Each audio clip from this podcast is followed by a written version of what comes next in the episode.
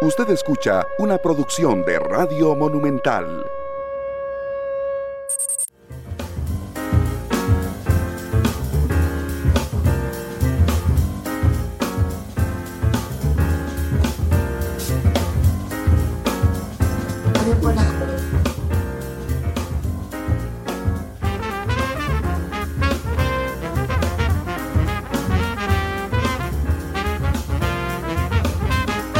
Seis minutos, ¿qué tal? Muy buenas tardes, bienvenidos a Matices, este espacio de Radio Monumental en el que analizamos los temas que son noticia en Costa Rica y en el mundo. Yo soy Randall Rivera, bienvenidos a este programa de martes, hoy en horario regular, donde hablaremos de la ley de empleo público. Para eso invité a doña Pilar Garrido, la ministra de Planificación. Doña Pilar, ¿cómo le va? Nada más prevención porque tiene ahí el micrófono apagado. Ahora sí, ¿cómo, cómo le va? Bienvenida. Hola Randall, ¿cómo está? Un saludo para ustedes, su equipo y las personas que nos están escuchando el día de hoy. Muchas gracias, doña Pilar. Yo hoy planteé eh, la entrevista desde dos puntos de vista, una muy general y que tal vez le parecerá muy básica y la otra un poco más al fondo, pero yo realmente necesito que todos entendamos eh, cómo se está avanzando en esto. Así es que va la pregunta más general del mundo, doña Pilar. ¿Qué busca la ley de empleo público? ¿Qué pretende la ley de empleo público? La ley de empleo público pretende un objetivo fundamental que es mejorar la eficiencia de los servicios públicos. También tiene un objetivo que busca ayudarnos en el esfuerzo por garantizar mayor equidad salarial, en esa visión de la constitución de igual salario, e igual trabajo, igual salario, las mismas condiciones de eficiencia y también busca en este contexto ayudarnos a acelerar la sostenibilidad fiscal. Es muy interesante eh, lo que significa o lo que representa, gracias Chirita por el té, gracias. Este, ya cambié de café a té, por si algún anunciante quiere, de té quiere participar en, el, en el programa. Este, le decía que estuve eh, analizando eh, lo que significa, digamos, de alguna manera la equidad, la justicia respecto a el tema de remuneraciones. Eh, y cómo esto, más allá de simplemente decir, bueno, es que es justo, tiene un efecto real. Eh, Costa Rica es uno de los países más desiguales de América, bueno, no, es uno de los pocos países en los que aumenta la desigualdad en América Latina, no necesariamente el más desigual. Eso sí, es el país más desigual de la OCDE, según el último corte de 2020. Tenemos 0,513 eh, de desigualdad en el índice de Gini, que entre más cercano es a 1, somos más desiguales, entre más cercano es a 0, somos más iguales. Tenemos 1,513. Y estaba revisando el informe de la OCDE del año pasado, donde señala textualmente que una reforma a la remuneración del sector público tiene impacto en el índice de Gini. Entendiéndolo en, español, metiéndonos a reformar el tema de remuneraciones públicas, incidimos directamente en la desigualdad. De hecho, ellos lo, lo cierran en que tiene un impacto del 0.019, que es muy importante tomando en consideración que el índice actual es de 0,513, doña Pilar. Y eso es una de las tesis que, que también ha reiterado la OCDE a nuestro juicio cuando hicimos las simulaciones en términos de la aplicación de salario global para las personas servidoras públicas del conjunto del sector público. También corrimos la curva de Lorenz, que es lo que nos determina si estaríamos más cerca o no de, este, de la igualdad. Y pues ahí también había un impacto importante y un impacto positivo en garantizar de que haya mayor igualdad y mayor equidad entre las remuneraciones y que eso tenga un correlato para el conjunto del sector del, del país, del sector público y del país. Permítame antes saludar a la gente que ya nos está haciendo el reporte de sintonía a través del Facebook Live, donde estamos transmitiendo, por supuesto. Miguel Gamboa, que dice buenas tardes, sintonía. Don Cristian Rojas, que nos saluda desde Grecia. Mario Orocu también nos reporta, igual que Sonia María Núñez. Eh, don Carlos Muñoz, que está en Washington, dice que está muy feliz porque ya hoy están a 14 grados allá en Washington habían pasado eh, días con temperaturas muy, muy bajas. Para nosotros 14 es el frío que hizo esta madrugada aquí, pero para, para Carlos pues debe ser una temperatura muy cómoda eh, después de estos días. Saludos a Alberto Bremer, Gonzalo Luna, eh, Jorge Paniagua. también a Miguel Gamboa, que dice que le parece muy interesante el tema de hoy, a Evelyn Chacón, que nos saluda desde Atlanta, también en los Estados Unidos, a Nuria Moreno, a Morera, perdón, a Rafa Araya, a Edwin Selling. Rafa Araya dice, ¿cómo le hacen propaganda al PAC estos periodistas? Bueno, realmente yo no estoy haciendo de propaganda al PAC, pero, pero quisiera, para alejarme de las consideraciones personales y ir a los datos, doña Pilar, arrancar un poquito sobre el escenario actual eh, que tenemos en el país, el desorden, si me lo permite, que tenemos dentro de las, de las remuneraciones del sector público, porque primero hay un montón de regímenes, no los voy a leer porque pierdo cinco minutos en, eh, del programa, pero además tenemos una dispersión normativa, es decir, hay un montón de normas diferentes que le dan a cada una de las instituciones la facilidad, digamos, de establecer su régimen salarial. Muestra ello las universidades, por ejemplo. ¿Cuál es el, escenario hoy? ¿Qué características tiene ese desorden de las remuneraciones en el sector público? El sistema de, gestión del empleo público en general es un sistema muy fragmentado. Hay 14 regímenes distintos de empleo público que se definen sobre la base de la institución a la que uno pertenece y de la fuerza que ha tenido para poder también consolidar y negociar instrumentos eh, colectivos, de negociación colectiva y lo que nosotros estamos planteando es movernos de ese esquema de alta fragmentación donde hay unas disparidades salariales muy, muy, muy significativas, como por ejemplo en el informe de la Contraloría que nosotros estuvimos analizando, donde hay distancias entre salario base, por ejemplo, una persona que trabaja eh, como agente 1F de la fuerza pública tiene un salario base de 342 mil y si trabaja en la Municipalidad de San José de 499 mil, el salario base, sin contar los pluses, que eso es cerca de un 45,91% más. Ese es el agente 1FP justamente, que es uno de los, de los más representativos de eh, lo que es el personal policial y así hay muchísimos casos en los cuales para las personas que desempeñan el mismo trabajo hay remuneraciones que varían de 300% entre uno y otro estando en gobierno central o en una institución autónoma. Claro, pero entonces digamos, si yo busco una relación de causalidad de por qué ocurre esto o qué factores inciden en que esto ocurre, es una combinación complicada. Por un lado, respecto a la norma, a la normativa que rija cada institución a la que pertenezca una plaza, Segundo, usted lo dijo muy diplomáticamente que es la fuerza para consolidar, digamos, esos beneficios. Yo lo voy a decir este, un poco más a mi modo, que es, bueno, la fuerza que tenga usted para negociar, por ejemplo, una convención colectiva y con, a través de un sindicato eh, y de sacarse buenas tajadas, digamos, de beneficios. Y por tercero, y quisiera que nos metiéramos en eso un poquito, el modelo salarial que tiene el país en el sector público en términos generales, que es un salario base modesto, realmente en la mayoría de instituciones es muy modesto, adornado, si me lo permite, por pluses para lograr que ese salario sea competitivo. Eh, esa, esa es el peor de los modelos que pudieron, pudo haberse nos ocurrido, doña Pilar. Correcto. Y ese es justamente el cambio de paradigma que nosotros queremos hacer. La remuneración actual es sumamente compleja y es muy dispersa.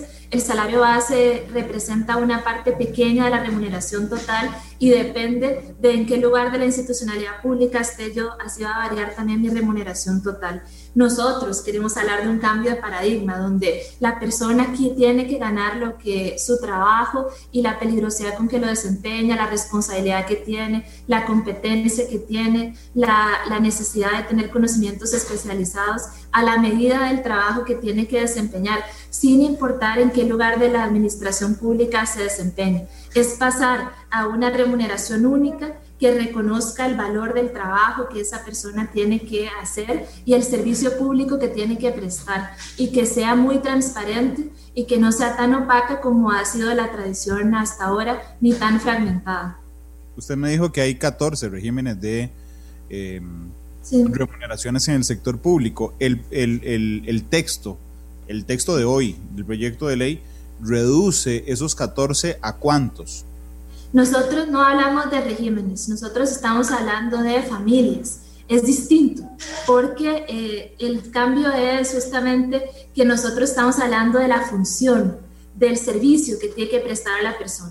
No es un régimen, un subrégimen de lo que habla es de la naturaleza de la institución y demás, es sobre la institución a la que se pertenezca y este cambio de paradigma que nosotros planteamos es ocho familias, que es en función del bien o servicio que tiene que prestarse.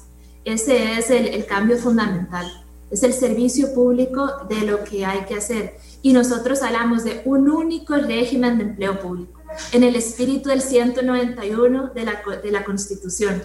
Y ese único régimen tiene que reconocer especialización y en función de eso el servicio que tiene que prestar cada uno, que se estructura en ocho familias distintas, pero es un único régimen.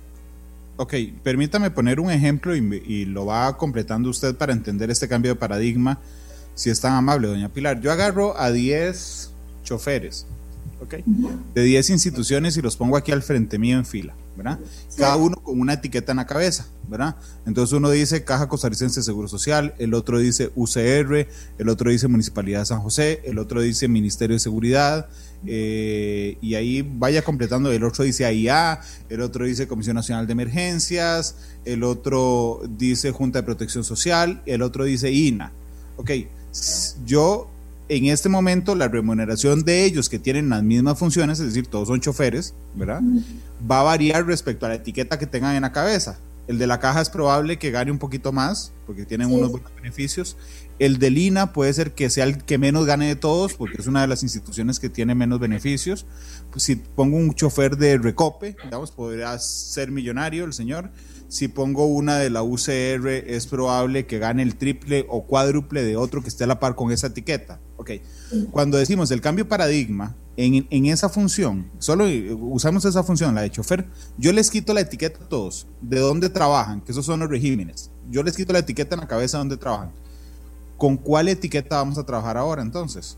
Ahora estaríamos, esas personas de la, se estarían, que entrarían a trabajar en la administración pública como choferes, no empleados actuales, ¿verdad? Porque esos tienen otro, otro sistema de funcionamiento. Bueno, hablemos de que son nuevos, perdón, para, sí. para no complejizar el ejemplo. Son sí. nuevos y los voy a contratar. Correcto, si son nuevos, entonces entrarían dentro de la familia general, eh, que sería donde estaría ese puesto de chofer, y pues mediante el análisis de factores y el análisis de grados, que es lo que propone el proyecto, analizándole cuál es su nivel de complejidad, qué tan rutinarias son sus funciones, cuáles son los conocimientos que debe tener, si tiene peligrosidad, libertad para tomar decisiones, discrecionalidad. Al hacer ese análisis se le asignan eh, cuando, que los grados, ¿verdad? ¿Qué, tanto, ¿Qué tan compleja es del 0 al 8? Y en función de eso se definen puntos de remuneración y eso lo que da como resultado un salario X que va a ser el mismo si se desempeñan esos choferes, tienen el mismo, mismo trabajo, ese salario va a ser el mismo dentro de la familia general. Okay, ese es el gran cambio. Yo tengo esos 10 acá, ¿verdad? ¿Sí? Y entonces les quito las etiquetas y les digo, bueno, señores, vamos a partir de una cosa. Las funciones básicas de todos es lo mismo, manejar. Pero hay uno que viene y me dice, sí, Randall, pero es que suave, es que yo soy chofer del Ministerio de Seguridad Pública, entonces yo, a diferencia de mis nueve compañeros, ¿verdad? este, voy a manejar una patrulla en la noche en la zona con más peligrosidad del país persiguiendo delincuentes. Entonces digo, uy, sí, bueno, este señor no puede ganar exactamente lo mismo que los otros, aunque desempeñan las mismas funciones, porque tiene otra complejidad. Yo le tengo que pedir preparación, tiene peligrosidad, tiene un grado de especialización. Después viene otro señor y me dice, no, suave, Randall, es que yo soy el chofer pero del ministro de Relaciones Exteriores. Y resulta que cuando va en el carro, por ejemplo, de él va hablando con otros embajadores de temas que son secreto de Estado, y ojo aquí, yo soy cero amigo de los secretos de Estado, pero las relaciones, puse ese ejemplo porque las relaciones diplomáticas en marcha son secreto de Estado, entonces a mí me exigen el deber de confidencialidad a, diferente de mis, a diferencia de mis otros compañeros. Entonces yo puedo surgir, digamos, de un, de un nivel salarial y empezar a eh, organizarlo de acuerdo a los elementos que usted me ha brindado, doña Pilar, peligrosidad, especialización y todo eso, pero todos, pero todos están homogenizados en sus funciones de alguna manera. Sí, en el caso del ejemplo del chofer de, de la de la patrulla, en realidad solo una autoridad policial puede manejar patrulla, entonces sería policía, ah, estaría en otra familia. pero, pero, este, pero pongamos otro ejemplo que, que, nos sirva entonces, que no sea no, sí, pero en el caso de, de por ejemplo, de, de, un chofer de otra institución, si tiene alguna particularidad, pues la idea también es en ese ejercicio de valoración de su trabajo, reconocer que, este, que si es igual el trabajo, es igual el salario en las mismas condiciones de eficiencia, como dice el artículo 85 de la Constitución. Pero si esas condiciones de eficiencia en las cuales se ejerce el trabajo cambian, pues también así también deberán hacer ajustes en función de, de esa remuneración. Ok, recuérdeme las familias en las cuales agarramos ese régimen único salarial, ok, y lo dividimos en familias. Sí, estaríamos nosotros estaríamos trabajando en función de, de, las ocho familias. La primera que tiene que ver con este, las familias de confianza, la segunda tiene que ver con las familias, la familia policial, la otra tiene que ver con la familia de los, de los educadores, la otra tiene que ver con la familia de universitarios y técnica, la otra con servicio exterior, eh, la familia de los administradores de justicia y, este, y me falta una, la familia policial. Las tengo todas, ¿verdad? No, no, repetimos una, perdón. Repitió policial, pero son de confianza, policial. Ah, de ciencias de la salud, perdón. Ah, Entonces, esas son las ocho familias en un único régimen. Y aquí lo que cambia, Randall, el texto señala explícitamente las personas que desempeñan funciones en, porque es el, otra vez, es el servicio lo que cuenta. sí, claro, hasta este instante lo que cuenta es yo trabajo en, en Habdeba, entonces, bueno, no, ya Habdeba no. Yo trabajo en Recope y entonces yo, por, no importa los, las funciones que desempeñe, si yo trabajo ahí, tengo más beneficios que alguien que trabaje en otro lado, aunque desempeñe las mismas funciones. Eso es lo que cambia. Sí. Ok. Eh, usted que ha mantenido, y yo se lo reconozco, una relación muy fluida, digamos, con los eh, diputados eh, respecto a este tema, doña Pilar, en este tema de las ocho familias, ¿hay un acuerdo? Sí. no es un tema, no es un tema. No, ya eso no es un tema de discusión. No. Eso ya se asumió que, que así está estructurado el empleo público, un único régimen de empleo público con ocho familias. De hecho, si vos ves, eh, para este segundo día de mociones no fue presentada ninguna en, esa ley. Ok, ok, vamos a, a, las partes sencillas, si me permite. Okay? en las familias no hay no hay ningún problema. Okay.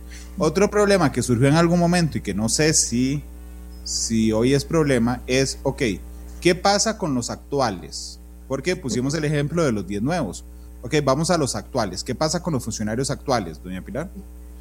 Eh, en el caso de las remuneraciones para las personas empleadas públicas actuales, sí se, se define una categoría de salario global, se, con esta metodología de valoración del trabajo si para una determinada clase salarial.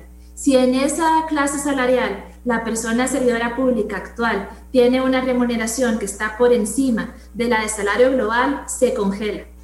Se congela en el tiempo hasta que la de salario global alcance la de la, de la persona de salario compuesto que está por encima. Y si por el contrario hay una persona servidora pública cuya remuneración está por debajo de la de salario global, gradualmente va a acumular este, incentivos hasta que pueda aparejarse con la de salario global y entonces en ese momento eh, se traslada a salario global de manera permanente. Ok. Eh, ¿Cuánto tiempo dura ese traslado de los que tengan actualmente menos ingreso que lo que establecería el salario global para llegar al salario global? Depende de, este, de dónde parta esa persona servidora pública y de la remuneración que se haya, que se haya definido. Esa es la respuesta. Bueno, no, está, está bien, pero, pero podría ser algo más específica, digamos, por ejemplo, si gana la mitad, podría durar, o sea, lo que quiero saber es si estamos hablando de 10 años, de un año, de 6 meses, en, en términos generales. Pues, pues va a variar del, del punto de partida de cada puesto es, es difícil establecer una generalización cuando hay 300, más de 3.500 clases que queremos eh, unificar a 400. Le compro, le compro el punto, está bien. Ok, pero ¿cómo se van, cómo se van ¿cómo, ¿cómo van aumentando hasta llegar a estar equiparadas al salario global? Ah, eso sí, eso es, digamos, las personas permanecen en salario compuesto y acumulan anualidad durante los próximos 12 años aproximadamente, este, van, no van a tener costo de vida, pero en algún momento ya a esas personas se les va a ajustar porque estamos con el tope de regla fiscal por encima del 60%, entonces en algún momento van a seguir acumulando su anualidad y ese costo de vida siempre y cuando, la anualidad, siempre y cuando sea una persona servidora pública que obtiene en su evaluación de desempeño una calificación buena. Ok, pero entonces lo que significa es que una persona que está por debajo de ese salario global, ¿verdad? Seguirá recibiendo el salario y sus pluses como lo recibe hoy. La anualidad en caso de que, de que, mm, de que tenga un buen desempeño, una vez que se descongelen los aumentos, los ajustes por costo de la vida, los recibirá. O sea, no importa, no importa en específico, digamos, no hay una, no hay una unificación de cómo irle subiendo el salario, sino normalmente, inercialmente, como se le sigue subiendo, hasta igualar el tema del salario global. Sí, correcto. Va acumulando la anualidad siempre y cuando obtenga buena calificación y pues posteriormente el tema de costo de vida cuando ya en la regla fiscal que de la 9635 así lo permita cuando baje la deuda del 60%. Ustedes han determinado, le pregunto porque debe ser un, un dato dificilísimo de conseguir, ¿cuántos funcionarios públicos, bueno, perdón, este tema a cuántos funcionarios impacta? Positiva o negativa, pero ¿a cuántos impacta? A las personas, vos decís las que están por debajo del salario. a, todas, a todas, digamos. ¿El universo de funcionarios públicos cuánto es? 285 mil personas. Ok, entonces, la ley de empleo público impacta, no importa cómo, a 285 mil personas, ¿verdad? Correcto. Okay. Ahora sí, la división que usted me adivinó. ¿A cuánta gente, cuánta gente estaría por encima del salario global de esas 285 mil? En nuestras estimaciones, cerca de 22 mil personas.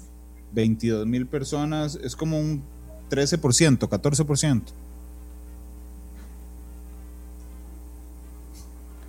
Si está haciendo el reglet. Perdón, sí, sí, son 22 mil. no es que se tenga que escuchar un momento. Perdón, lo que le pregunté es si esas 22 mil, a puro ojo de buen cuero, más o menos son un 13, 14%. Es, es 8%. 8. Sí. Okay. Ah, sí, sí, sí, perdón. Yo hice mal el cálculo de, de, de ojo de buen cuero. Ok, un 8% y un 92% quedará por debajo de esto. Es correcto, sí. Según nuestras estimaciones, ¿verdad? Una simulación preliminar que, que hicimos. Pilar, perdón, nada más para, para dejarlo claro. Según las estimaciones que hicieron, un 8%, 8% está encima del salario global. No, no, no, está por debajo, por debajo del salario global. Ok, y un 92% por lo tanto está por encima del salario global. O igual al salario global, puede ser, algunos puestos también pueden estar equiparados porque resulta que en la valoración la remuneración es la justa. Tiene los tres datos des, de, de descompuestos, digamos. Yo sé que el 8% estará por debajo, entonces, ¿tiene cuántos estarán igual no, en ese caso no, porque tendríamos que, que sacarlo. Nada más hicimos el ejercicio de analizar cuántas personas estarían por debajo del salario global potencial. Ok, okay gracias a Michael y a Harold, que los dos me sacaron el porcentaje 7.7%. Ahí está, sí, sí. Ok, muchas gracias. Entonces, el 92% de las personas que queden por encima del salario global, hay un congela, hay, hay, se congela inmediatamente ese ingreso hasta que el salario global los alcance. Si quienes estén por encima del salario global tienen su remuneración congelada hasta que coincida la curva de salario global con la de salario compuesto que está por encima para esa clase salarial. ¿Esto cuánto ahorro representa para el Estado en un año, por ejemplo? Puntos, punto 6 del Producto Interno Bruto en, en promedio anual durante, durante 12 años para gobierno central, que es el que incide en el déficit fiscal. Y en general, 1.25 para el conjunto del sector público. Ok. El país se, se, ahorra, el país, porque no solo en el tema del, del gobierno central, 1.25% de gasto. Correcto. Sí. Ok, esos son 300, como, hoy ando fatal con los números, son como un poco más de 300 mil millones de colones. Un poco más de 300 mil millones, más, sí. Sí, porque 300 mil millones es 1% del PIB, es un poquito más. Correcto, sí. Ok. ¿Cuán, urgente, se lo pregunto en, en, relación con la negociación que hicimos con el Fondo Monetario Internacional, ¿cuánto nos urge hacer eso? Nos urge muchísimo, porque además es parte de las acciones que hemos comprometido como esas medidas estructurales que tienen que ser aprobadas antes de eh, finales de mayo para poder seguir avanzando con el proceso del, ajuste y tener los desembolsos.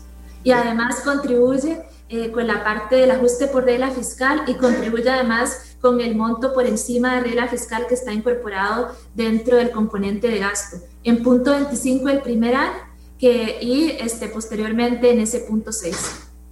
Perdón, ¿es punto 25 o 1,25? No, 1,25 para todo el sector público, promedio anual. Eh, doña Pilar, la, en este tema de qué pasa con los funcionarios que quedan por abajo, ese 8%, eh, ya hay un acuerdo, es un tema espinoso todavía porque había algunas personas que decían, no, esa gente hay que subírselo de una vez, de un solo golpe. Este, ¿Ya hay un acuerdo, por lo menos mayoritario? Bueno, la, la, votación que ocurrió en ese primer día de mociones estaba orientado hacia, hacia ese traslado gradual y en este segundo día hay un consenso mayoritario de preservar ese acuerdo y garantizar que el traslado siga siendo gradual y no presione sobre el gasto corriente ni las finanzas públicas. La gente ha preguntado varias veces aquí en Facebook, bueno, ¿y cuánto es el salario global? Yo quisiera que usted nos aclarara, por favor, que no es que el salario global es un monto y que todo el mundo va a ganar igual. O sea, por eso está dividido en funciones, en la, en la especialización que se necesite, en un montón de cosas, pero salario global no es un monto. No es que digamos, bueno, el salario global del sector público son 450 mil pesos. Eso no es así.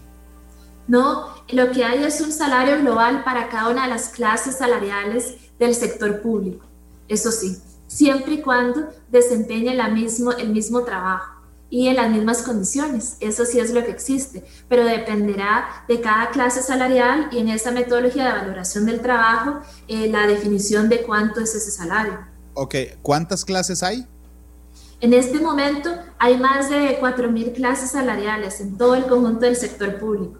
Ok, ergo hay 4.000 salarios globales. Salarios compuestos hay ahorita. No, no, sí, perdón, si pasa la legislación, habrá cuatro mil salarios globales.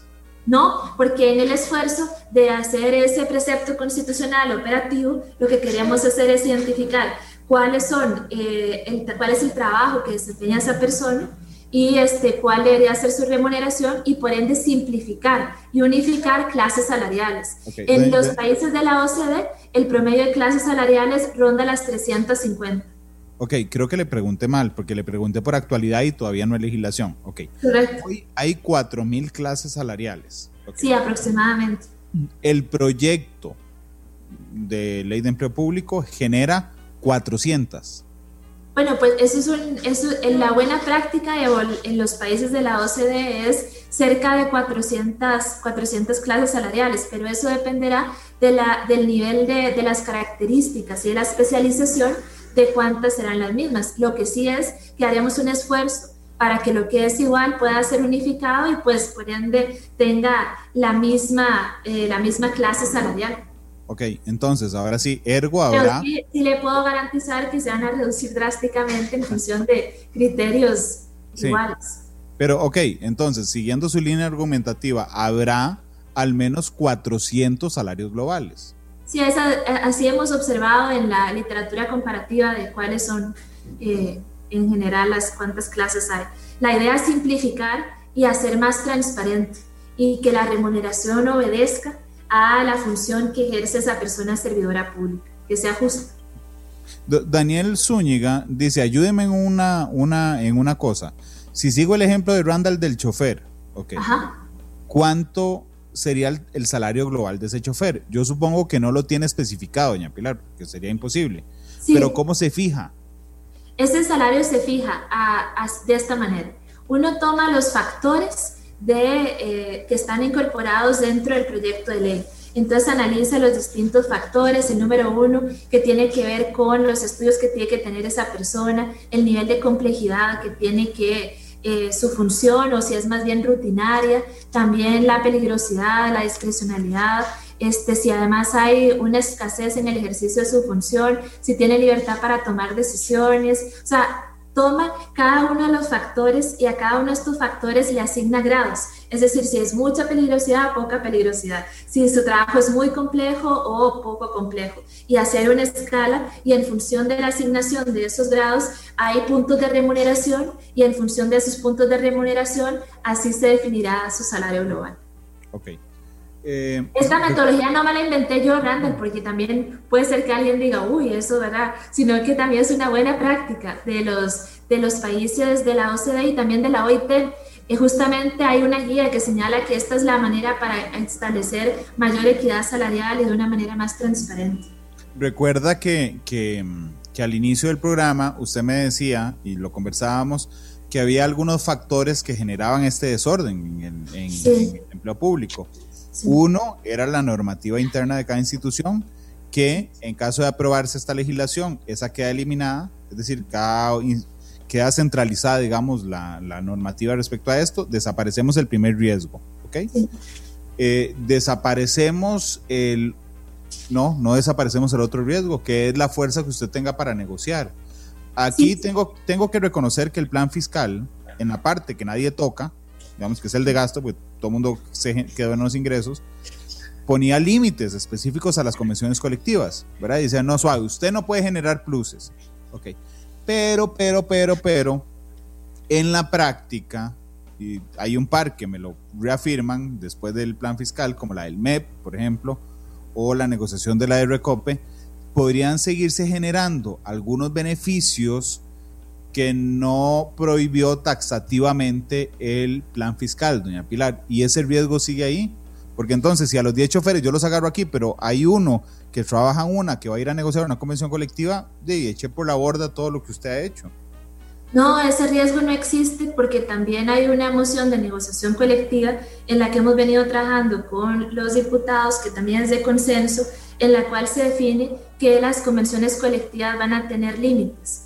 Eh, y entre esos límites, pues ya un buen antecedente como el que usted señala, ese artículo 55 de la 9635 que dice que los incentivos son eh, reserva de ley. Y pues nosotros dentro de esta moción estamos incorporando que no se podrá, vía negociación colectiva en las convenciones colectivas, a modificar la escala salarial, que eso no se puede tocar, que tampoco se pueden crear componentes, incentivos o pluses, que tampoco se pueden crear plazas, ni que habrá este, ninguna erogación adicional en términos presupuestarios que sea distinta a los bienes y servicios que tiene que prestar una institución. Es esos, huecos, esos huecos quedaron pese al plan fiscal, ¿verdad?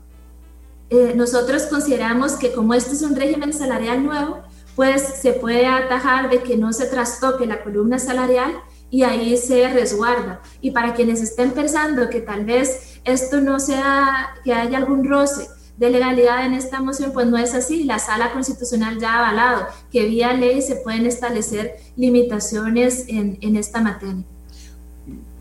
Le va a parecer rarísimo y le juro que estoy tomando té, pero voy a ponerme en, en los zapatos de los sindicalistas. Ok. okay. ¿Té de qué es? No mentira. de canela. De canela. Pero, pero, eh, nunca lo había hecho antes. Pero entonces, ¿qué puedo negociar en la convención colectiva? En la convención colectiva se pueden negociar temas que tengan que ver con la salud ocupacional de las personas servidoras públicas, se pueden negociar temas que tengan que ver con la capacitación atinente al servicio que tiene que prestar la persona, se pueden negociar temas de juntas de relaciones laborales, el espíritu con el cual nacieron las convenciones que hablan de trabajo decente. Ok, Permítame hacer un repaso hasta aquí porque, porque mm, aumentó un montón la cantidad de gente que nos está viendo y escuchando.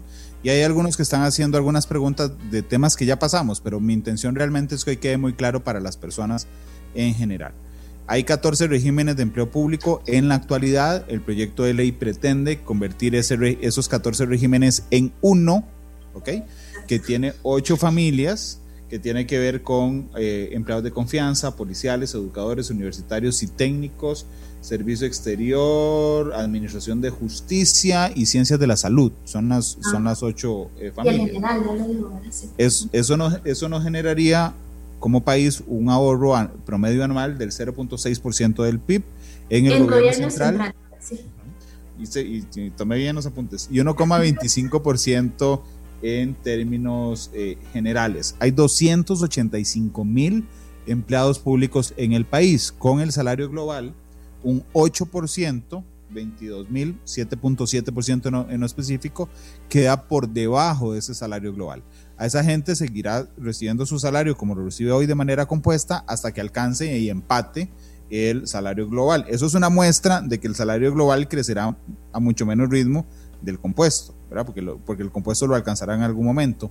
Y el 92.2, 22%, 22.23%, eh, 92.23% eh, estará por encima. Ese ingreso se congela eh, completamente hasta que el salario global llegue, que será un proceso mucho más lento, entonces hasta ahí. Aquí lo digo porque es que alguien acaba de preguntar, ¿y van a liquidar a todos los que estén por encima del del salario global, no, se congela el ingreso hasta que el salario global llegue eh, ahí.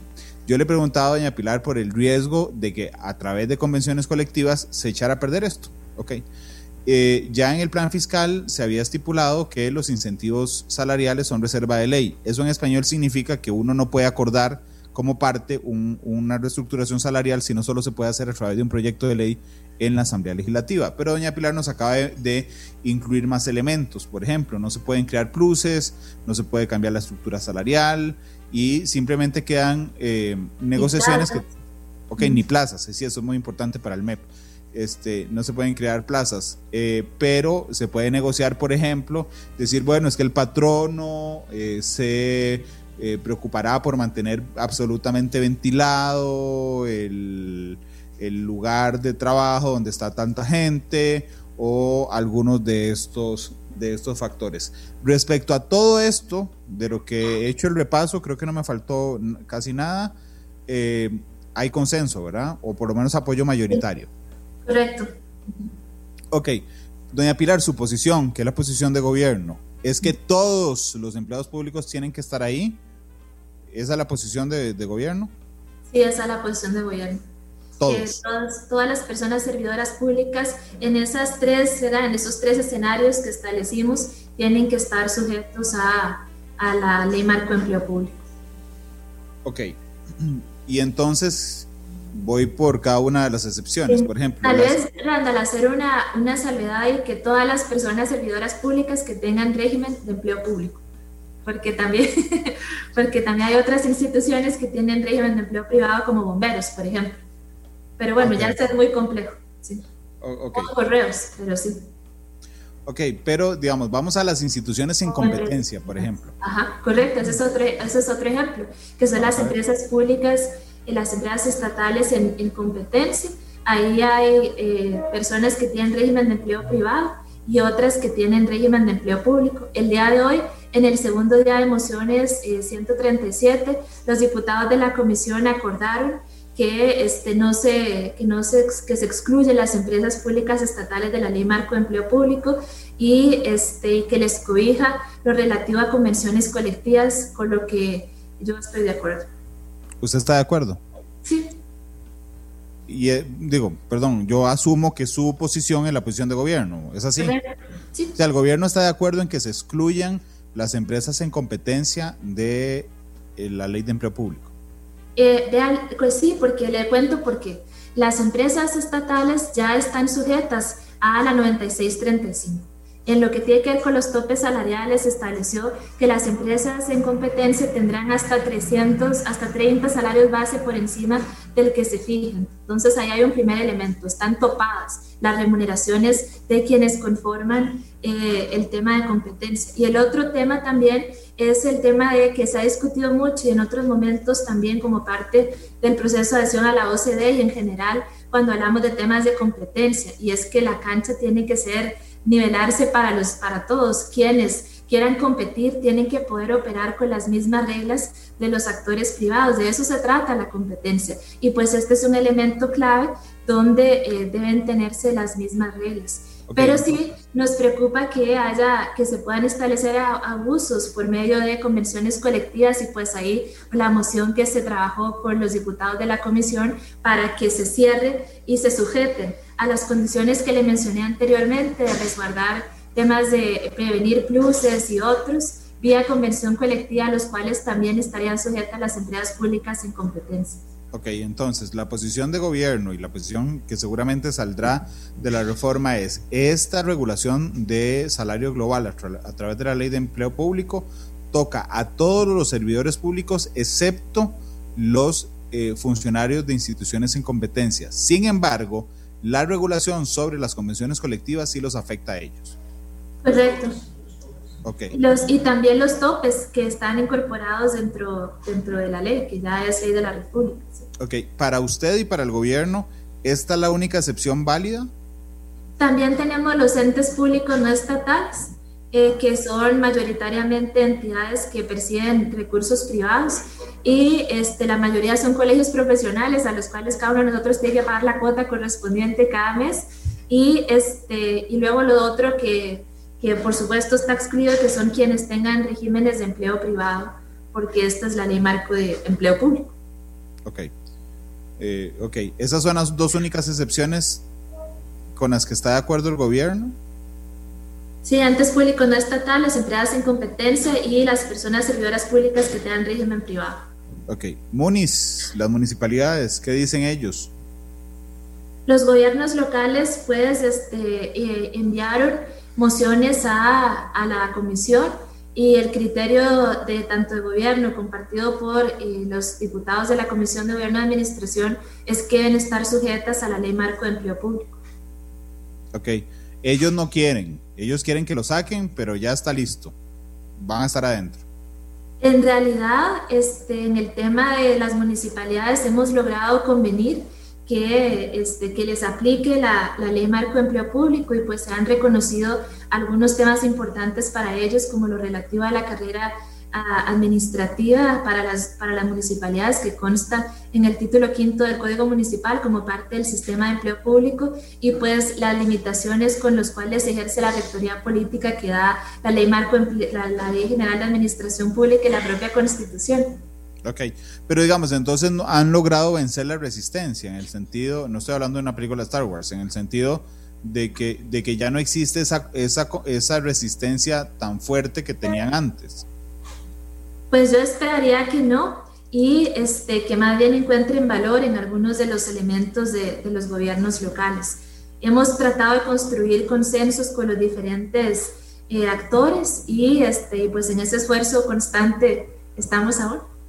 Doña Pilar, ustedes tienen el dato mm, disgregado de manera en que nosotros podamos saber, por ejemplo, así como me dijo, bueno, el 7.7 del total de funcionarios públicos quedará por debajo. Si yo veo solo el sector de municipalidades para saber cuánto les impacta, ¿puedo saberlo? Nosotros hicimos un cálculo que incorpora a, los, a, los a las descentralizadas de manera conjunta. Entonces, este, habría que desagregar de, de, los, de los que hicimos nosotros, de los descentralizados, los gobiernos locales. Ok, pero el de las descentralizadas, agregado sí lo tiene. Sí, sí lo tenemos. Y por ahí lo tiene, doña Pilar. Sí, este, son 1.700 de los, de los autónomos, sí, me recuerdan a 1.700. Son 1.700 que quedarían abajo Sí, por debajo. ¿Y cuánto es el total? El total de personas que quedarían por debajo o el total de personas servidoras públicas de municipalidades. Exactamente, digo, es para saber, o si lo tienes, es para, para conocer el porcentaje. ¿Cuántos? Sí, ya te lo decimos, vamos a verificar en la base de datos. está bien, lo que, lo que quiero, doña Pilar, es saber el porcentaje de funcionarios, no, no, digamos, me puede dar totales si gusta, pero lo que necesito es ver el porcentaje de decir, ah, bueno, es que realmente no los impacta tanto o sí los impacta tanto porque tal porcentaje queda por debajo y tal porcentaje queda por, eh, por, por arriba, pero esperaré el, el, dato. Ok, esa es una. La otra excepción, que no sé si usted logró escuchar la entrevista que le hice hoy al presidente de, de, los rectores. Eh, el final escuché, sí. Son las universidades. Las universidades no quieren bajo ninguna circunstancia, bajo ninguna circunstancia, estar incluidas en la reforma. Y aunque yo soy el primero en criticar la estructura salarial de las universidades, me parece que en el tema de la autonomía constitucional se las trae. ¿Ustedes qué opinan? Nosotros creemos que, este, que las universidades sí tienen que ser parte del, del proyecto ley marco empleo público. Nosotros consideramos que salvo las exclusiones que hemos conversado, el conjunto de la administración pública tiene que ser parte. Reconocemos la especialización del servicio que prestan las universidades, esa especialidad orgánica que ellos tienen en función de impartir enseñanza superior en diferentes carreras universitarias y otras, otras actividades conexas, pero sí consideramos que eh, tienen que estar sujetas a lo que establezca la ley a, los, a los postulados de planificación, a los postulados de compensación y de trabajar de manera conjunta la fijación de la, de la escala salarial eh, única que el lo atenente a la familia que les corresponde a ellos. Okay, y otra cosa importante, Randall, es que yo escuchaba mucho hablar sobre el, el, artículo 85, el 86, el 87, pero otro tema importante es el artículo 88 de la Constitución, y si usted me permite, yo lo quisiera leer, que señala, para la discusión y aprobación de proyectos de ley relativos a las materias puestas bajo competencia de la Universidad de Costa Rica y las demás instituciones de educación superior universitarias o relacionadas directamente con ellas. La Asamblea tiene que oír previamente el Consejo Universitario, pero el punto es que eh, hay, una, hay un tema en lo cual se pueden discutir y aprobar proyectos que tengan que ver con las materias puestas bajo competencia de las universidades. Ese artículo establece, lo establece también la Constitución, entonces hay un tema de que se puede legislar en algunas de estas materias y, este, y eso es fundamental. Déjeme, déjeme hacer una cosa porque creo que lo podríamos hacer más gráfico, no para las personas que nos están escuchando, lamentablemente, pero sí para las que nos están observando. Voy a compartir yo un momento eh, la... Eh, es, es, muy importante eso, Randa, ese reconocimiento textual de que la, eh, de la Constitución en que la Asamblea puede legislar sobre competencias y materias de competencia de las universidades. Eh, eso era lo que quería compartir en la pantalla. Nada más, Jorge, eh, porfa, que está en Canal 2, que me deje, porque Canal 2 es el host de la reunión ya, más rápido que ligero. Ok, aquí voy a compartir, esta es, esta es la Constitución Política, la última versión, por supuesto, que está en la página de y tal vez, Randall, si usted me permite para rematar, es que el empleo público ni siquiera es una competencia este, propia de las universidades. Ok, nada más entremos al texto. Eh, que es el, el cálculo del porcentaje de los descentralizados que me preguntó, y es el 1,4% del sector descentralizado que quedaría por debajo de la remuneración del salario global. Entonces el 98.6 ¿verdad? Queda igual o por encima. Correcto. Ok, que quedarán, quedarán congelados. Ok, vamos al texto de la Constitución. Efectivamente, el artículo 88 que lo refería doña Pilar, perdón, les voy a dar un antecedente. Hoy cuando entrevisté al, presidente de, CONARE, don Francisco González, que también es rector de la UNA, más allá de que todos estamos claros de que, es un desastre las estructuras este, salariales de las universidades, y que si no se paran, va a haber en algún momento, por ejemplo, que toda la plata que les pasamos para el FES se va a gastar en salarios y no va a haber para investigación, para becas ni para nada más. Entonces él me decía, sí, Randall, pero estamos opuestos a estar en el, en el, en el em, plan de empleo público porque la constitución nos da autonomía. Doña Pilar responde y dice, bueno, ojo el artículo... La constitución completa y un poquito más abajo viene ese artículo 88. Ellos citan el 85. ¿Verdad? Que dice. bueno, tiene que ver con el Fondo de Educación Superior, eso nadie lo, pone, nadie lo discute. El, 85 dice, el Estado dotará de patrimonio propio a la Universidad de Costa Rica, al TEC, a la Universidad Nacional y a la, UNED y les creará rentas propias independientemente de las originadas en la institución. Y bueno, ahí viene, ¿verdad? Cómo, cómo se define ese tema. El 86 dice el Estado formará profesionales docentes por medio de institutos especiales de la UCR, este no tiene importancia en esto. El 87 dice que la libertad de cátedra es principio fundamental de la enseñanza. Y doña Pilar le recuerda el 88, ¿verdad? Porque eh, de, a veces se les olvida leer ese. Y entonces el 88 lo que dice es para la discusión y aprobación de proyectos de ley relativos a las materias puestas bajo la competencia de la UCR y de las demás instituciones de educación superior o, relaciones, o relacionadas directamente con ella, la Asamblea deberá previamente oír al Consejo Universitario o, al órgano director correspondiente. Este artículo, así como está eh, redactado, lo que acepta es que la Asamblea legisle respecto a estos temas. Correcto, la Constitución está diciendo que hay una potestad de la Asamblea Legislativa para legislar sobre materias que son competencia de las universidades y el empleo público no es una competencia de las universidades. Su, su, competencia principal es impartir educación superior y ejercer actividades conexas. No hay espacio a dudas sobre la potestad para esta ley. Ok. Yo creo que queda claro, digo, a mí me queda claro, yo creo que, que no hay donde perderse en la interpretación. Si la misma constitución dice cómo va a ser el procedimiento para que la Asamblea Legislativa legisle respecto a los temas de las universidades, pues tácitamente lo que está aceptando, y no hay que ser muy, muy ducho tampoco en esto, es que la Asamblea Legislativa puede regularla. no obstante, hoy eh, el presidente de CONARE me decía, bueno, pero ya estamos listos, porque acordamos con un grupo de diputados que si esto se aprueba, mandaremos una consulta, que yo supongo que ustedes la tenían descontada ya. Sí.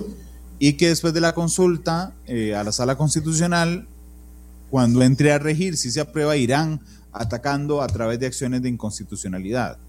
Eh, están listos, digamos, para enfrentar esa guerra jurídica, doña Pilar, que, que no es técnica, sino que es jurídica en la sala constitucional, que además está formada por magistrados que tienen su propia visión del tema de empleo público. Sí, nosotros, si esa es la instancia a la cual se recurrirá para dirimir este tipo de conflictos sobre la naturaleza constitucional o sobre lo que legalidad, pues serán los tribunales donde tenga que hacer y, y así lo haremos. Parte de los funcionarios que verán congelado su ingreso por la ley de empleo público son los magistrados. Ok. Eh, le voy a contar una historia breve. Hace unos meses eh, estaba entrevistando a Otto Guevara, el exdiputado, que, que ha interpuesto una infinidad de, de, acciones de inconstitucionalidad sobre convenciones colectivas. Y entonces él le pedía a la sala que por favor no fueran los magistrados, que son empleados judiciales que reciben esos beneficios, los que resolvieran. Y entonces hubo un pleito porque se acabaron los magistrados suplentes y entonces como la sala tiene que resolver y no puede dejar de resolver, entonces eh, de, eh, volvieron los, los, los titulares a resolver ese tema, aunque él decía, por favor, no, porque son parte interesada. No obstante, hay una parte en la ley de jurisdicción constitucional, que es la que regula la sala cuarta, que permite que las partes pidan que se nombre de manera temporal a magistrados que no tengan que ver con esto. Y yo sé que la estoy metiendo en un terreno que no es el suyo. Lo que quiero saber es si se ha discutido, doña Pilar, que en algún momento si se presenta una un reclamo constitucional sobre la ley de empleo público, si el gobierno ha conversado en el sentido de que podría recusar, por ejemplo, a Fernando Cruz, uno de ellos, el presidente del Poder Judicial, que claramente no está de acuerdo con la ley de empleo público, o con funcionarios que se ven afectados directamente por eso. ¿Eso lo han conversado? No, eso no se ha conversado y Randall, eh, yo creo en la democracia y en la independencia y propiedad y probidad de los magistrados y magistradas del Poder Judicial. Así que, también lo creo, yo, yo también lo creo, pero es que la, la esposa de, ¿cómo era? La, esposa del César no solo tiene que serlo, sino que parecerlo, digo. Sí, yo, yo confío en que, en que ellos son los garantes de la constitucionalidad y legalidad de las actuaciones y yo no tengo ningún elemento para dudar de ellos. ¿Hay forma de que el proyecto de ley sobre empleo público excluya a las universidades? ¿Hay probabilidad? No, en el día de, pues eso, hay mociones que se han rechazado y que probablemente serán previsiblemente serán reiteradas en, durante la discusión en plenario. Es una decisión de los diputados, pero hasta el día de hoy esa decisión refleja que no habrá una exclusión de las universidades. Ok, no hay un, no es unánime, ¿verdad? Por supuesto la posición, pero digamos que hay una mayoría importante, es decir, no todos los diputados están de acuerdo. El día de hoy, en el segundo día de mociones, se puso bajo conocimiento de los diputados estas mociones y ellos, ellos votaron no excluir a las universidades. Pero bueno, ya eso es una decisión final de los diputados que, que en este momento eso es lo que ha acaecido. ¿Hay más sectores que quieren que lo saquen de la reforma de empleo público? En realidad no. Este, hemos recibido mociones de, bueno, se han recibido en la comisión mociones de, gobiernos locales, de universidades, pero creo que, que, ese no ha sido, no ha sido ese tema, no ha sido el, tema. Ok, esos eran los dos, digamos, las dos poblaciones o los dos sectores que querían quedar excluidos. Usted me dijo que, el, que la resistencia de los gobiernos locales ya está vencida. O sea, es decir, ya los convencieron de que más bien les podría servir a ellos? Bueno, eso es un espacio de construcción de consensos constante. Este, Aún que hoy. No está, que no está desprovista de, este, de, algunos altibajos, como toda relación. No obstante, nosotros eh, seguiremos insistiendo en esa necesidad y pues al día de hoy esa construcción de, de consensos muestra que no hay voluntad de los diputados para excluirles de, del, programa, del proyecto de empleo público. También esa es la voluntad del gobierno, que sea para toda la administración pública con las excepciones que hemos discutido. Eh, la Palma del Norte, dice en Facebook, Randall, en las consultas constitucionales no hay partes. No, no está hablando de la consulta. La consulta es lo que se hace posterior a la aprobación en primer debate y antes de la aprobación en segundo debate. Estoy hablando de las acciones, es decir, una ley que entre, una vez que entre a regir eh, como ley, ya no se presentan consultas, sino acciones. Y ahí sí hay partes, por supuesto. Alguien tiene, tendrá que presentar la acción y es contra algún eh, miembro en particular. ¿Cuándo cree usted, conociendo los ritmos legislativos, la normativa, el reglamento de la Asamblea Legislativa, que esto pueda aprobarse, doña Pilar? Pues nosotros hemos visualizado, de acuerdo a, al ritmo que lleva la comisión, que es un, un ritmo de manera eficiente que puede estarse aprobando durante el próximo mes este, en primer debate. Ok, y en 30 días después, porque va a consulta, estaría aprobándose en segundo debate y supongo que existe un compromiso de Poder Ejecutivo de aprobado eh, firmado. Correcto, sí, y para cumplir con la meta del, del fondo que también es tenerle aprobado para finales de mayo. Ok, yo creo que van a estar aprobados a finales de abril. Bueno, ojalá, no, no digo, haciendo, haciendo, yo espero, yo espero, realmente lo espero, pero, pero digo, haciendo el cálculo mental de que podría aprobarse en el siguiente mes, ahí terminamos a 23 eh, de marzo, más o menos, ¿ok? Y un, mes, de consulta, la aprobación, estaría pensando en abril, ni siquiera en mayo. Sí, bueno, ojalá, este país necesita contar con su, una legislación moderna del empleo público y creo que que esta alternativa que hemos venido construyendo es, es la idónea. En, el, en la construcción, es decir, hoy depende de la colilla de salario que yo tome de, algún funcionario público, particularmente algunas instituciones descentralizadas, me van a salir como 20 ítems. Eh, anualidad, eh, una cosa, otra cosa en específico, otra más, otra más, otra más, otra más. Una vez que entre a regir esto, ¿ok? Ese salario que usted llama compuesto, que es el actual, ¿ok? Donde pasaremos a un salario global, significa que va a dejar de tener esa, esa, esos pluses, doña Pilar. Correcto, va a ser para las personas servidoras públicas nuevas, este salario global es una remuneración única que va a reflejar esos factores y esos grados y esos puntos de remuneración. Eh, vamos a encontrar una única remuneración por concepto de cada clase salarial, eso será así. ¿Qué pasa con las anualidades? Las anualidades, pues las personas que de salario compuesto que se encuentren por debajo del salario global seguirán acumulándolas y para salario global desaparece. No hay anualidades en salario global. Chao, no, chao. Es una remuneración única. Ok. ¿Y qué pasa con, digamos, yo, yo digo, qué dicha, pero eh, actualmente el disculpe, se me fue la palabra, el examen de desempeño, la evaluación, la evaluación de desempeño está vinculada con la anualidad, ¿verdad? Por eso es que es importante, ¿ok? Cuando yo desaparezco la anualidad, por dicha, ¿ok? Eh, ¿Qué pasa con la evaluación de desempeño?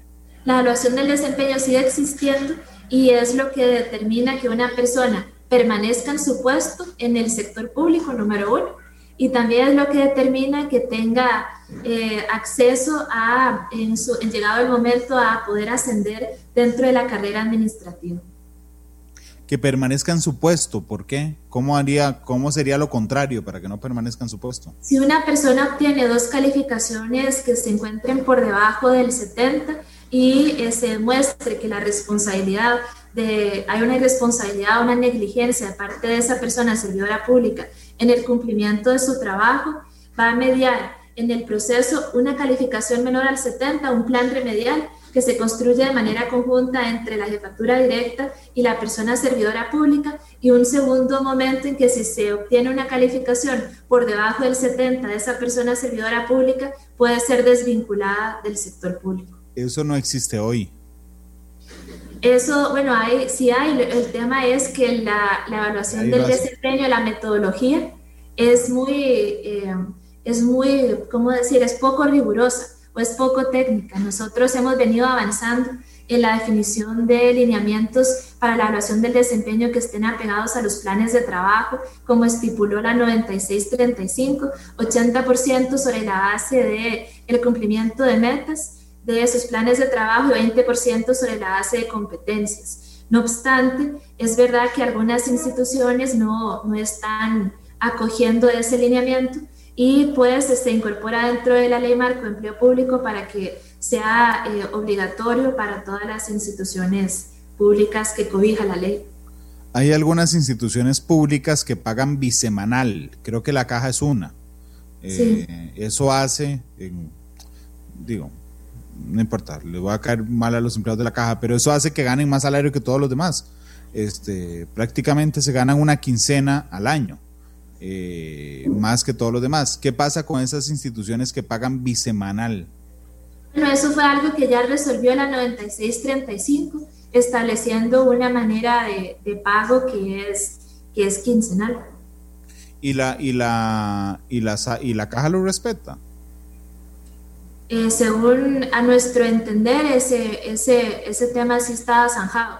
No obstante, hay una moción que se está reiterando en el caso de la comisión, eh, donde se, va, se pone bajo análisis nuevamente ese pago para eh, los empleados de la caja. Y este, Entonces no, se está respetando. Digo, no es su tema, no la voy a crucificar por esto, pero si hay una moción para eso, significa que sigue pagándose igual. No, más bien es porque la ley estableció en la 9635 que se tiene que pagar quincenalmente. desconozco si al final la caja ya implementó ese tema, eh, pero... Este, Aquí hay un par de empleados de la caja, ahí contando. Dice que no. Pues, pero si hay una, digamos, la ley estipula eso y pues este, ahora hay una moción que establece ese pago. Es importante señalar que depende de la metodología, porque, por ejemplo, uno obtiene el salario y lo anualiza, y lo distribuye entre la cantidad de pagos que debe hacer. No debe, por ende, significar una quincena adicional o un pago de más. Eso también es importante de, analizar. Creo que no lo hacen así. Es, decir, yo esperaría... pues debe ser así. Pero, pero, ok, está bien. Son las 3 de la tarde con, con 3 de la tarde con 8 minutos. Eh, ¿qué, ¿qué, ha cambiado? ¿Qué le quitaron? Hace, hace un año más o menos hablamos de esto, tal vez un poquito más. Eh, ¿Qué ha cambiado en el texto o en la intención? Desde ese momento, hace un año al de hoy, ¿se ha cambiado algo sustancial del proyecto que usted dirá, bueno, Randall, no era viable, pero ojalá hubiera tenido tal cosa? Pues este, quizás el, el de, 2000, de 2019 al, al bueno, acordate que andamos en esto, mi plan anda en esto, bueno, yo ando esto en el 2019 y este, tratando de avanzar en materia de, empleo público. Quizás uno de los, de la, de la, un elemento clave que maduramos este, es justamente que pasamos de los subregímenes a las familias. Y eso es un cambio muy significativo, porque entonces ahí sí garantizamos de que sea el servicio lo que predomine. Y ese es un cambio de paradigma que la gente ha conocido. Y otro ajuste, perdón, otro ajuste, perdón, importante fue que incorporamos a las personas servidoras públicas actuales, porque en el texto original estaba únicamente para las personas servidoras públicas nuevas eh, y ahora están los actuales también. ¿Eso por qué se dio? Pues, ¿Se habían equivocado ustedes? No, es porque nosotros lo que, lo que visualizamos es que nos, no iba a resolverse de fondo la situación si manteníamos los subregímenes y que lo que necesitábamos era poder equiparar y resguardar el balance de manera vertical y horizontal en ese único régimen de empleo público. Y era necesario avanzar en la simplificación aún más del, del, del régimen de empleo público como un todo. Ok, esa fue una revisión, esa fue una revisión de ustedes que dijeron, no, suave, mejor vamos así. y la otra y la otra de los de los funcionarios actuales. Esa fue una discusión que ahí también hay que darle crédito a don Rubén Hernández, que en su momento él este, señaló este elemento y que los diputados trajeron a la mesa también sobre la necesidad de incorporar a los, a los empleados públicos actuales y este, pues fue decisión de, en conjunto de que esa era la alternativa que debería estar incorporada en el texto. Deberían hacerle caso también a don Rubén Hernández de que las convenciones colectivas no son para el sector público, pero bueno, este tiene una interpretación muy interesante, doña Pilar. Yo no sé si usted la, ha escuchado, pero cuando uno lee el artículo del acuerdo 98 con la OIT, eh, digo, no pretendo que me lo responda ya, pero si usted ve el artículo 6 del, del acuerdo 98, que es el del el derecho de sindicalización, eh, dice textualmente que las convenciones no son para, para el sector público. Es un pleito jurídico que tiene don Rubén, que yo creo que tiene razón desde hace algunos meses. Son las 3.11. Voy a hacer la pausa, pero antes de hacer la pausa le voy a preguntar algo que tiene que ver con su gestión, pero no necesariamente con la ley de empleo público. ¿Es cierto que vaya embajador a la OCDE y que Otón Solís va a ser el coordinador del equipo económico? No, no es cierto. Eso es algo que me han preguntado de manera reiterada, yo voy a permanecer en mi puesto hasta que tenga la confianza del presidente. Si este fuera el único régimen de empleo público con las ocho familias, yo estaría en la familia de confianza y pues la naturaleza de este puesto es que uno está al tiempo que así lo decide el presidente. Está bien, pero usted no va a ser embajador en la OCDE. Ya le dije que no, Randall, que yo voy a permanecer en mi cargo. está bien, pero no, pero no se enoje, lo que quiero es la claridad digamos. Mira cómo me preguntan eso, ya. supongo que está, supongo que está cansadísima. Supongo que está cansadísima, por eso es que quiero que su, no, no quiero que se enoje, lo que quiero es que su respuesta sea yo entenderla con esa claridad. Eh, por supuesto que usted estará ahí hasta el día que tenga confianza el presidente, pero entonces usted no va a embajador en la OCDE, no, chao. Yo, yo deseo terminar el proyecto de empleo público, deseo terminar mi gestión y por ahora mis prioridades están aquí, mi trabajo está aquí y pues no vislumbro ningún cambio en el futuro cercano. Y es cierto. que ya el presidente no quiere que trabaje más aquí. no, pero es que si el presidente no quiere que trabaje más aquí, eh, digo, no, tal vez quiera que la veamos en París, eso no va a pasar. No, me refiero a que como todo puesto de confianza, hasta que pide la confianza. Y no es, y es cierto, aquí va otra pregunta, ya no tiene que ver directamente con usted. Pero la otra parte cierta, de que Don Otón podría sumarse en algún momento al equipo económico en el corto plazo, doña Pilar, que usted lo sabría porque usted es la coordinadora. Sí, no, yo estoy, yo estoy, estaré donde el presidente me requiere, pues estoy aquí y bueno, y tengo muchas responsabilidades, aprobar el proyecto de empleo público, caminar con los, apoyar a, a Elian con lo del ajuste fiscal. Tenemos una estrategia preciosa que quizás en algún momento podemos conversar, que es de crecimiento potencial, cuáles son las nuevas cadenas de valor que deben gestarse, cómo transformar la matriz productiva, es todo un planteamiento vinculado con desarrollo regional y pues en eso estamos. No, no, está, está bien, yo le, me quedó claro lo suyo, clarísimo. La pregunta es si usted sabe si van a sumar a Don Otón al equipo económico. Eso, esa pregunta yo desconozco. Ok. 3 con, con 14, permítame ir a la pausa. Este, siempre tiene buen gusto para escoger la canción de cierre. Pero regresamos con unos minutos de más para, para terminar hablando de, de, de, este tema. 3 con 14, vamos a la pausa y volvemos.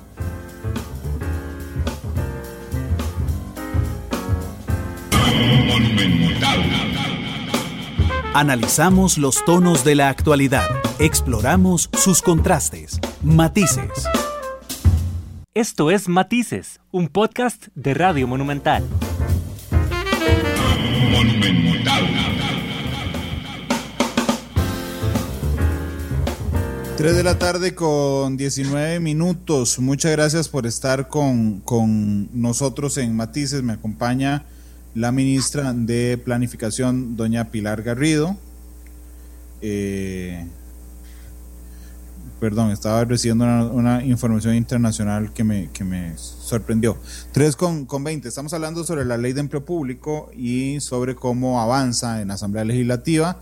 Y yo eh, entiendo, doña Pilar, que hay muchas dudas de la gente, particularmente de los empleados públicos, sin meternos en las universidades, ya me voy a meter en eso, pero de los empleados públicos. Y yo quería pedirle respetuosamente que les enviara un mensaje este, a la gente que tiene dudas y que, y que se opone eh, de una manera intestina a, que pase esta reforma.